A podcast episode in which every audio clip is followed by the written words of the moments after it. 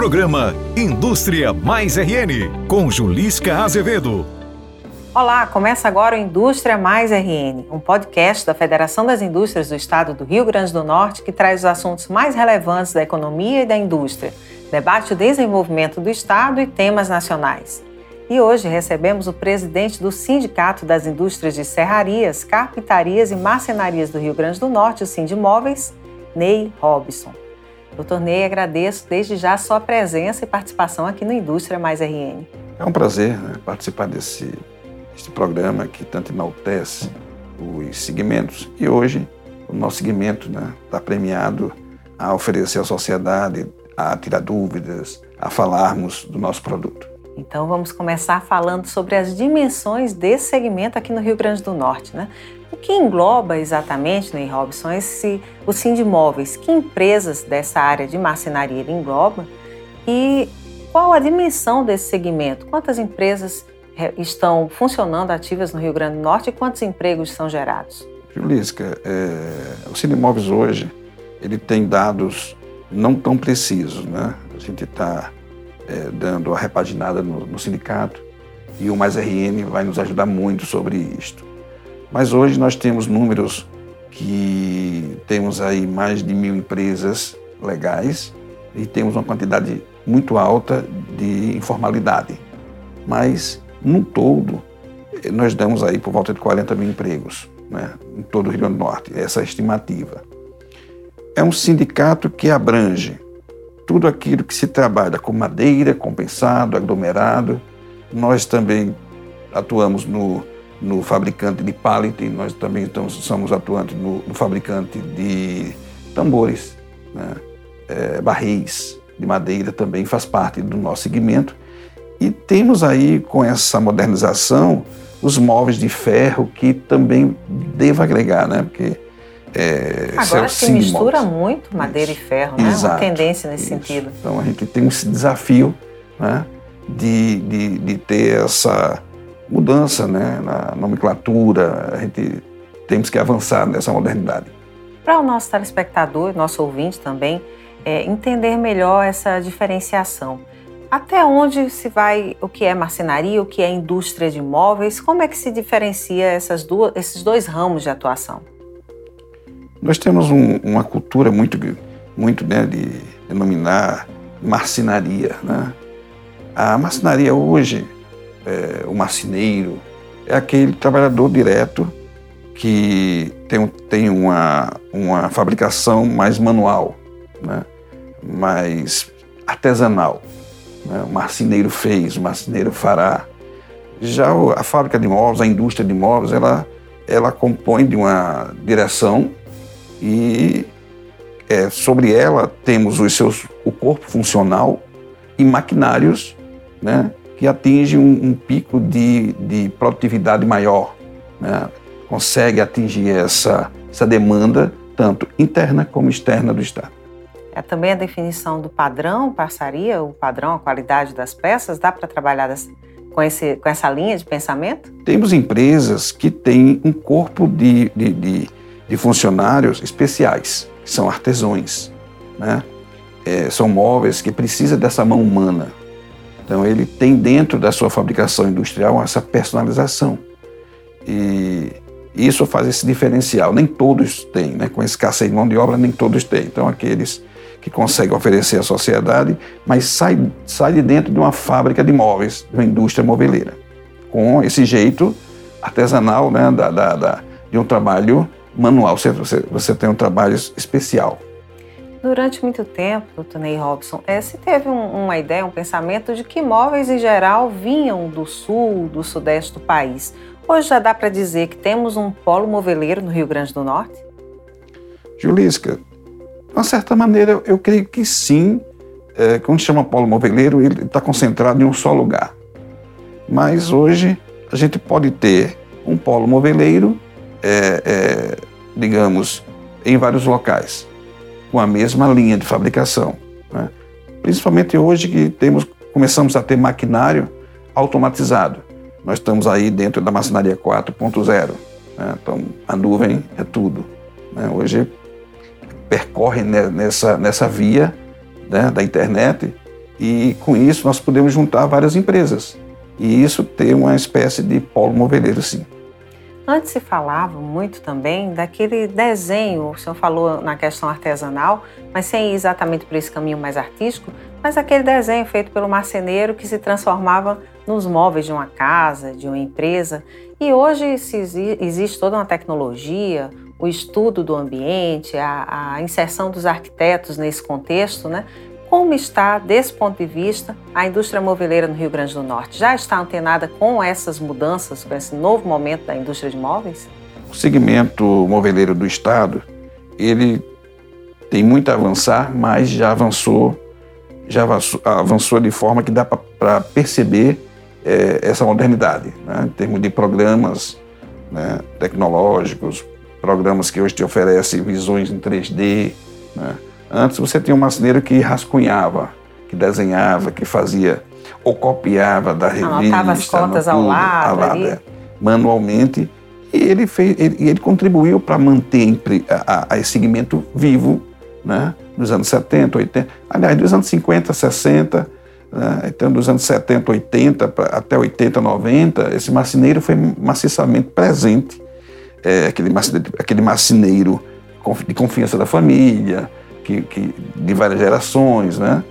Só que na globalização do segmento, né, a gente começou a ter mais proximidade com visão, as visões de indústria do Sul. Isso nos força a ter essa, essa digamos assim, essa semelhança né, da industrialização. E começamos a ter empresas que começaram a, a se qualificar. Né?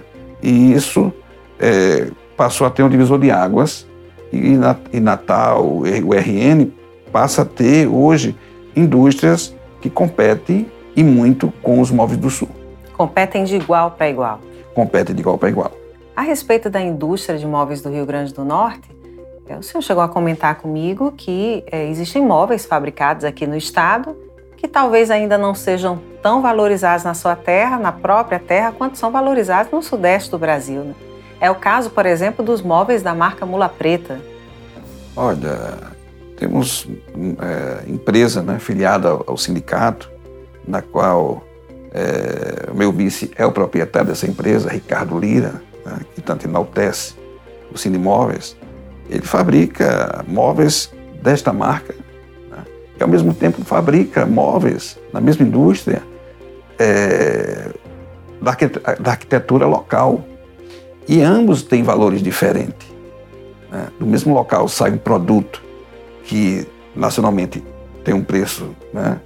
É, acho justo, vamos dizer assim, né? o valor que ele tem, mas quando você faz fábrica aqui em Natal e é entregue dentro da nossa sociedade, não tem o mesmo valor.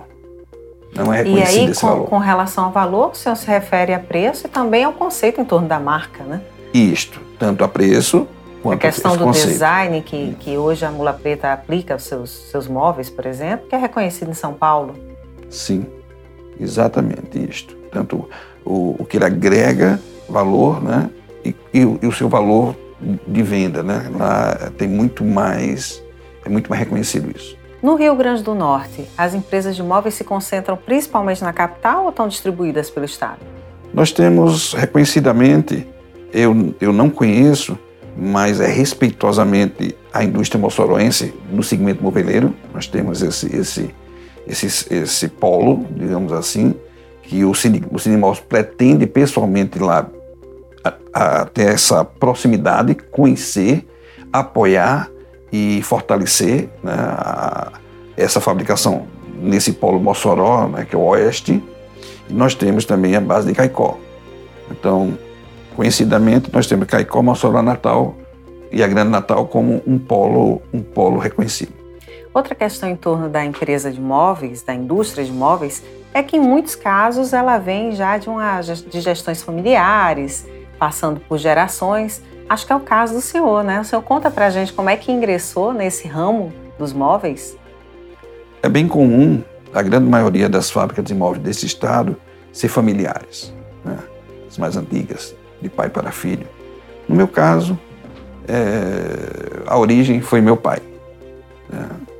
É, bem novo, fez o, o, Senai, Escola maçonaria do Senai e progrediu com a, com a, a sua, a sua destreza profissional, né? não tem empresa, mas se jogou no empreendedorismo, né? que não sabia nem o que era isso mais.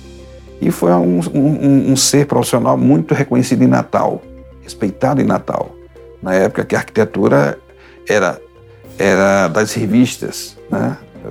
vinha as revistas Casa Cláudia, e as pessoas chamavam o seu profissional e mostravam e queria em As revistas né? eram referência, referência dos projetos. Né? E eles desenhavam, rascunhavam, adaptavam àquela realidade.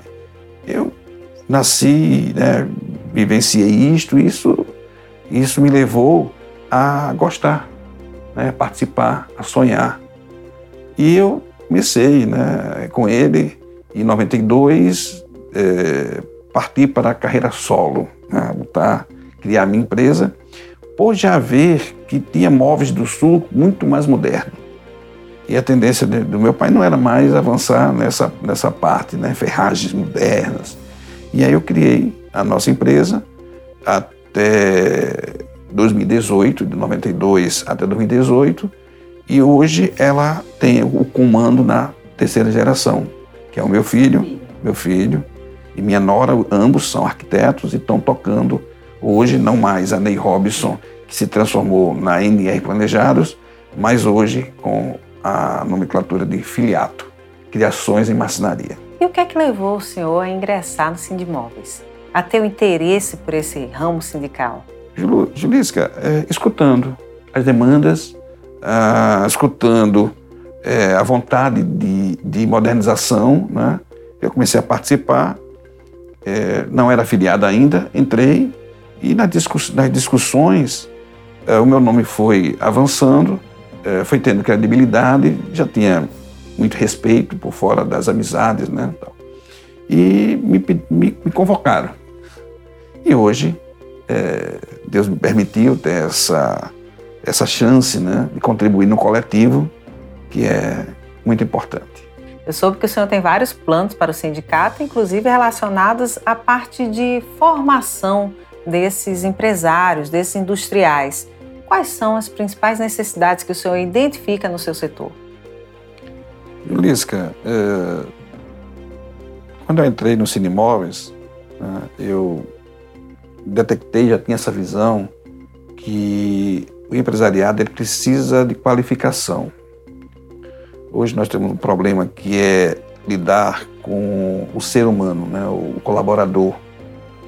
E muitas vezes não, não, não enxerga, né? o empresário não enxerga que está precisando de, de, ajuda, a forma que ele já vem culturalmente né, lá de trás. Porque não existe uma escola de empresário. Qualquer pessoa pode, pode chegar no, na, na junta e montar uma empresa, você se torna empresário. Cabe a cada um buscar a seu, sua qualificação, sua qualificação, sua formação. E dentro da maçonaria é tido uma visão muito rude que isso está é, tá sendo quebrada né? É, com os mais novos que está chegando, mas nós temos que cuidar das empresas, dos empresários mais antigos, que vêm sozinho, né? não tem uma equipe. E é, uma, é algo que, tem, que vai impactar muito na, na sobrevivência da empresa e, na, no, e no convívio do bem maior que é, o, que é o, o funcionário, que é o ser humano com ele. Esse, esse aí acho que é o maior bem que as empresas têm. Mas essa relação de comunicação, essa gestão das empresas, como tratar é, com o colaborador, como tratar com, com o cliente, isso vai cobrar um novo empresário. Um empresário que, que para isso tem que se qualificar. E nós vamos buscar isso, explicar o porquê e oferecer também as condições né, do SEBRAE, é, chamar ele para nos ajudar a achar a linguagem certa para convencimento desse empresário e, e isso, muitas vezes, é o que vai converter financeiramente, é onde está muitas vezes o lucro da empresa, é nessa visão.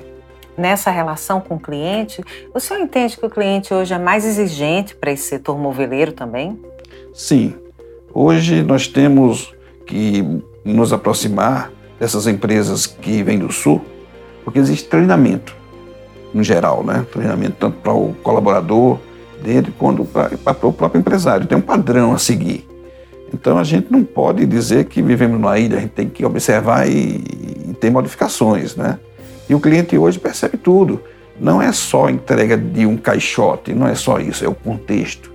É como isso é contratado, é como isso é fabricado, é como isso chega na, na casa do cliente, é como a equipe monta, se comporta, é quando ela conclui a montagem, como ela lida com o zelo pelo piso, o zelo pelo seu sua, sua área periférica, né? Tudo isso conta. O atendimento, o desenvolvimento do projeto, às vezes o cliente pede para mudar o projeto, para ajustar. Exatamente.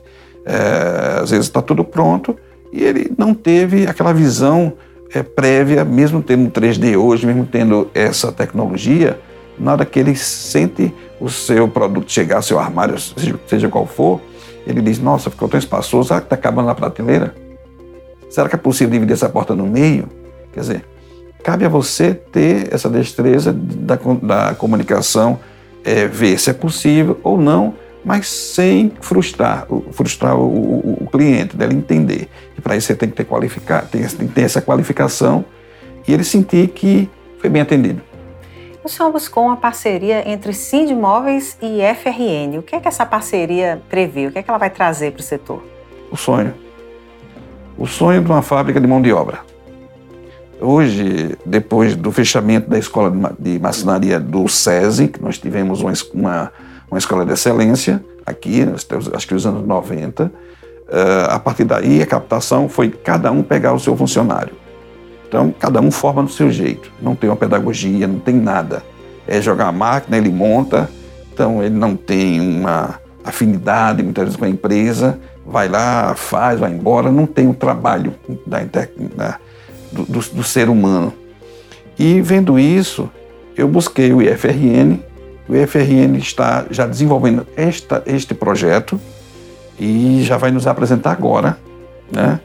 E pudemos já ter a nossa primeira escola, né, baseada nessa parceria Cine Imóveis e FRN e sociedade né, como um todo, vai ser uma escola aberta, a captação virá da sociedade, né, da, da, da, do nosso povo. Muito interessante. Vai ser um curso técnico que o senhor está conversando com o IF?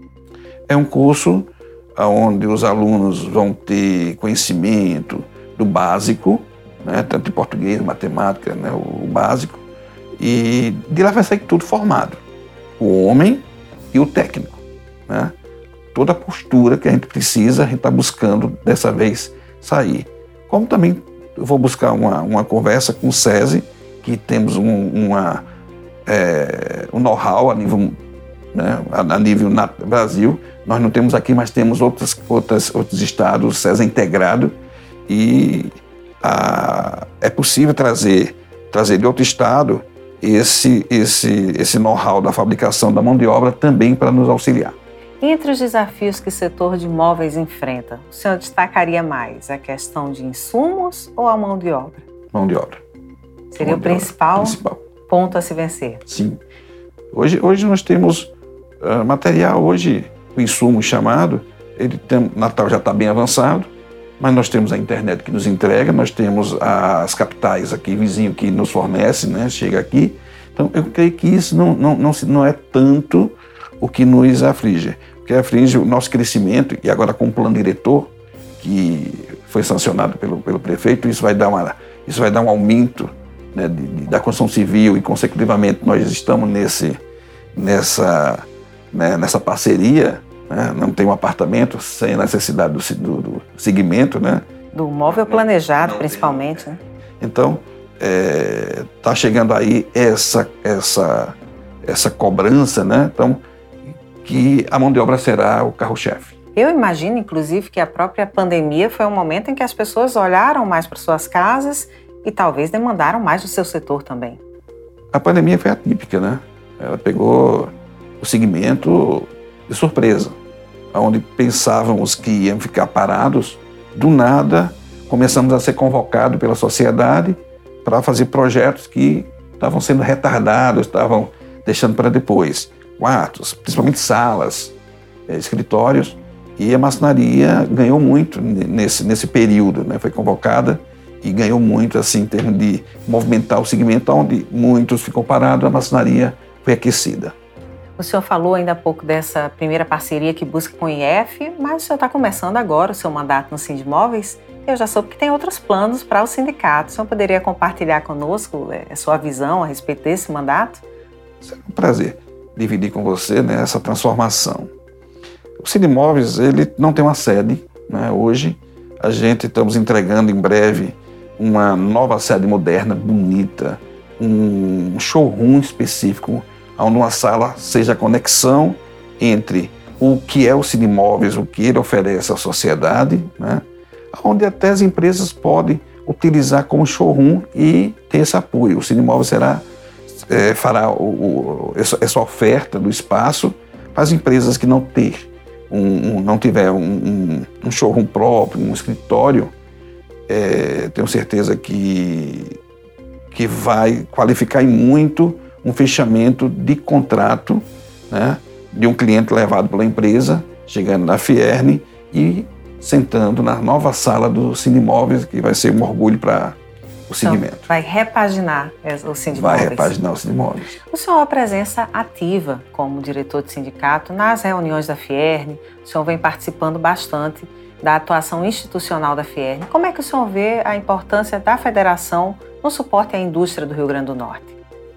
O que eu observo, eu tenho três meses de, de casa, né? Três meses só. Mas o que eu observo e conversando com os nossos pares é que a atual gestão é uma, é uma gestão presente. Né? O presidente Amaro, ele, é, quando eu nem fui, eu, quando apresentei a minha diretoria a ele, de, de pronto ele já abriu todas as, as portas do, da Fierne. Colocou totalmente à disposição para o que eu precisasse para, o Cine Imóveis. Né? É, todo o apoio, se não tivesse no Estado, ele buscaria fora do Estado onde tivesse um profissional que qualificasse, ele garantiu ao Cinemóveis que estava pronto a somar com a gente. Tornei Robson. E vem aí o Cinemóveis jovem também? Julisca, eu acho que isso é, um, é, uma, é uma obrigação minha ter esse, ter esse olhar. Né? Eu venho do passado e vejo essa transformação do futuro, tecnológica, robótica, é, as coisas acontecendo pulsante. E eu acho que a gente precisa já pensar nos cinemóveis já para 10 anos, para 15 anos. E com isso, nós vamos montar, convocar é, filhos, os filhos de, de, alguns empresários, nós vamos convocar jovens empresários que, que colocaram sim, porque se assemelham, gostam desse segmento, para juntos montar uma linha do tempo para o futuro breve, né? mas com a cabeça jovem, com o jeito de pensar jovem, e com isso já começar uma nova era. Doutor Ney Robson, parabéns pelo seu trabalho, pelas suas ideias, né, é, tão recentes na frente do Sindimóveis, mas já pensando com vários planos para o futuro, né, já atuando com vários planos para o futuro. E quero lhe agradecer por sua presença aqui conosco no Indústria Mais RN. Eu que agradeço, eu que aproveito esse canal né, tão importante de comunicação pedir à sociedade natal que é, valorize o nosso produto. É um produto de alta qualidade. Né? Quem tiver qualquer, digamos, tiver dúvida, procura o Cine Móveis. Temos indústrias brilhantes aqui que faz móveis tão quão os móveis do Sul, né? de, de igual para melhor. Então, o Cine Móveis garante empresas sólidas, empresas que entregam produto aqui na nossa capital e no nosso estado, procurem o Cinemóveis, que eu estou à disposição. Né? E, de antemão, só agradecer essa oportunidade de falar sobre esse segmento. Agradeço a Ney Robson por participar desta edição e agradeço também a você que nos acompanha. Podcast Indústria Mais RN é uma produção da Federação das Indústrias do Estado do Rio Grande do Norte, com novos temas e entrevistas a cada 15 dias. E você pode nos ouvir nas principais plataformas de streaming e também assistir ao programa no canal do YouTube Sistema Fierne. Acompanhe, curta, compartilhe o nosso canal, compartilhe o nosso podcast e até o nosso próximo encontro. Fierne, pelo futuro da indústria.